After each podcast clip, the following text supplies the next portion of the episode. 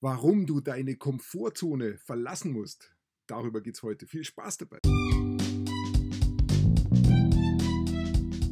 Ich habe die letzten fünf Jahre damit verbracht, von den allerbesten Online-Marketern heutzutage zu lernen. In dieser Zeit habe ich tausende von Produkten per Online-Marketing verkauft.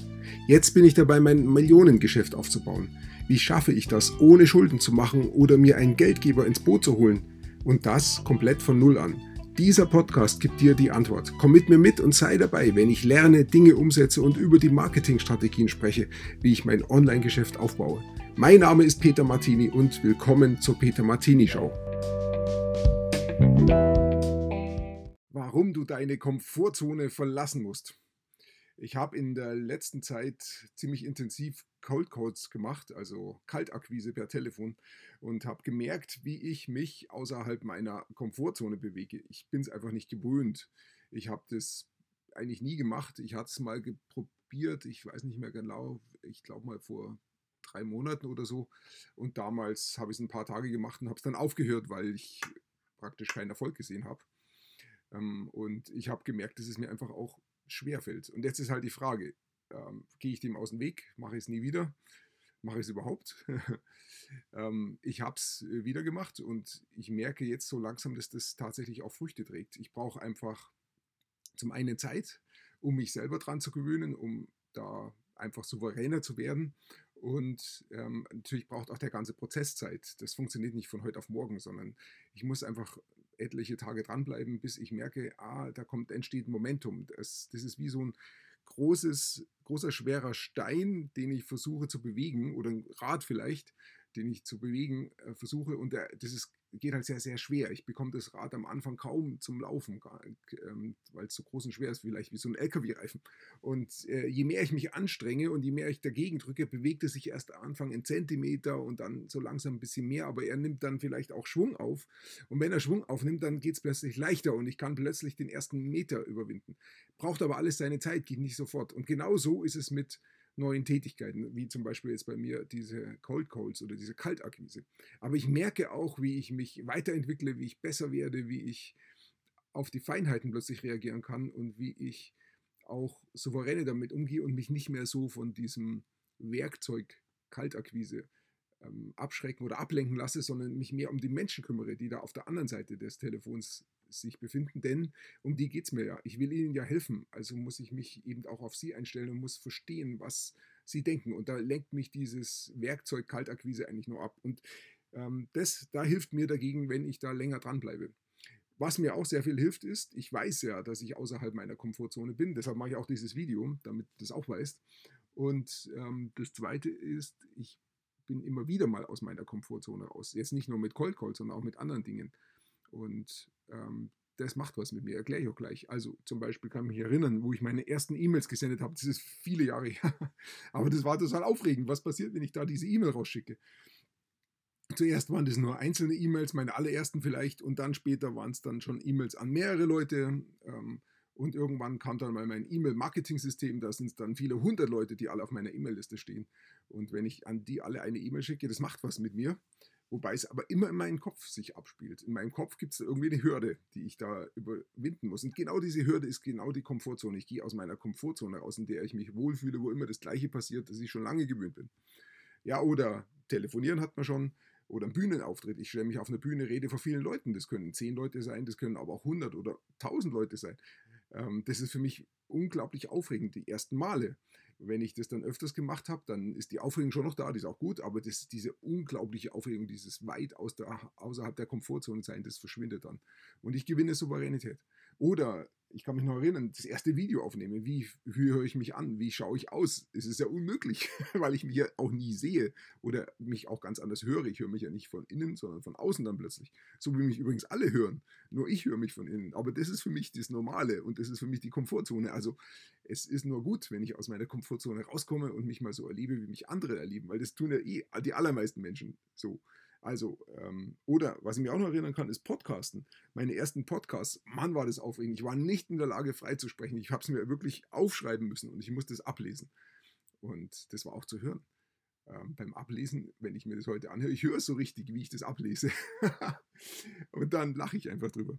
Ich weiß aber auch, wie schnell ich das verloren habe. Das hat nicht lange gedauert. Ich glaube, zwei, drei Podcasts später war ich dann schon weg vom Ablesen, einfach weil es mir auch zu viel Zeit kostet. Und es kommt eben auch dazu, weil ich das immer wieder mache. Ich begebe mich immer wieder außer, raus aus meiner Komfortzone und mache Dinge, die ungewohnt sind für mich. Und daran gewöhne ich mich dann, an dieses Ungewohntsein-Gefühl. Und das ist sowas wie körperliches Training. Wenn ich mich trainiere, dann wachsen meine Muskeln. Und wenn meine Muskeln stärker werden, dann bekomme ich weniger Muskelkater und ich kann mich eben mehr bewegen.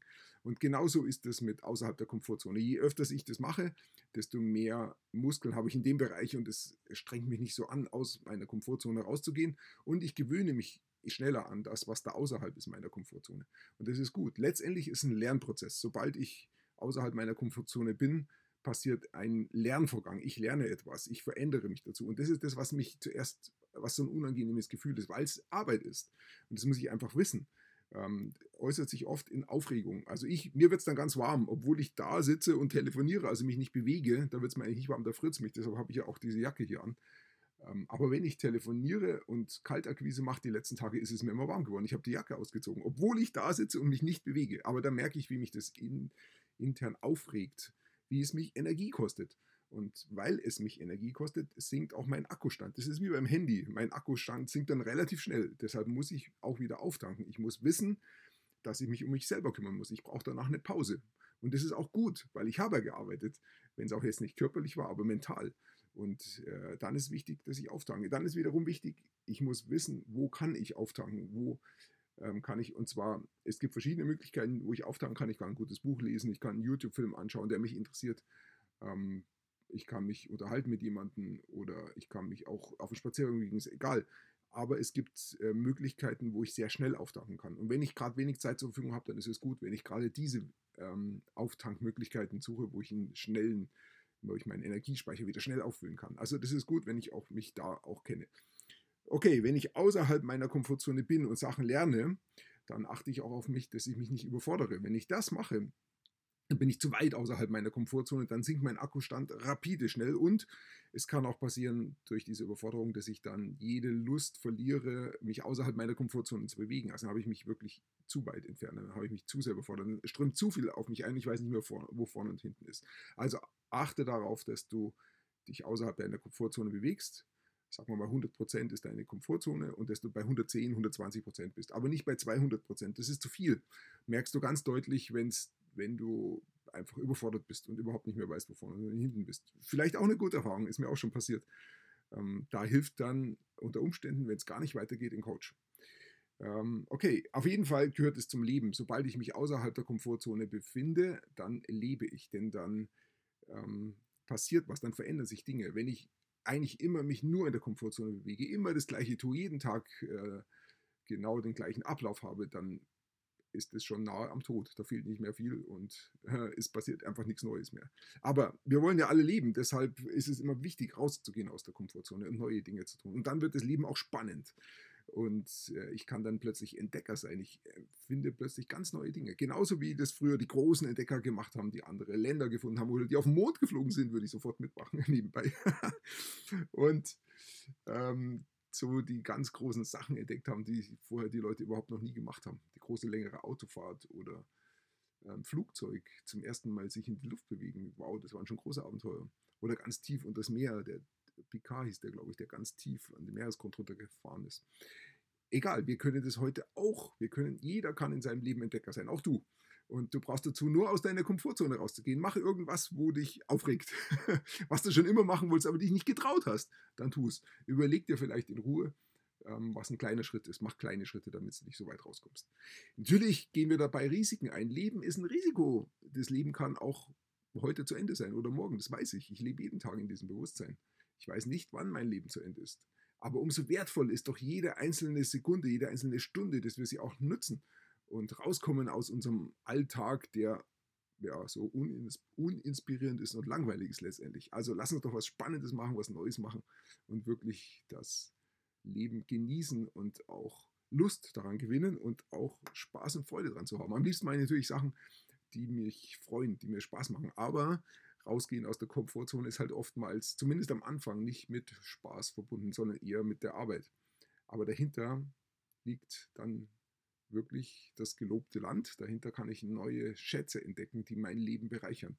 Und ich kann dann immer noch entscheiden, will ich da weitergehen in diese Richtung oder will ich da doch wieder in eine andere Richtung gehen. Also was jetzt zum Beispiel diese Kaltakquise für mich persönlich betrifft, ich bezweifle momentan ein bisschen, dass das wirklich so meine Zukunft ist. Aber ich, ich glaube nicht, dass ich zum Cold Caller werde. In dem Sinne, es gibt ja Leute, die machen das wirklich rund um die Uhr und ihr ganzes Leben lang und befinden sich darin, werden drin richtig gut, kann man auch machen.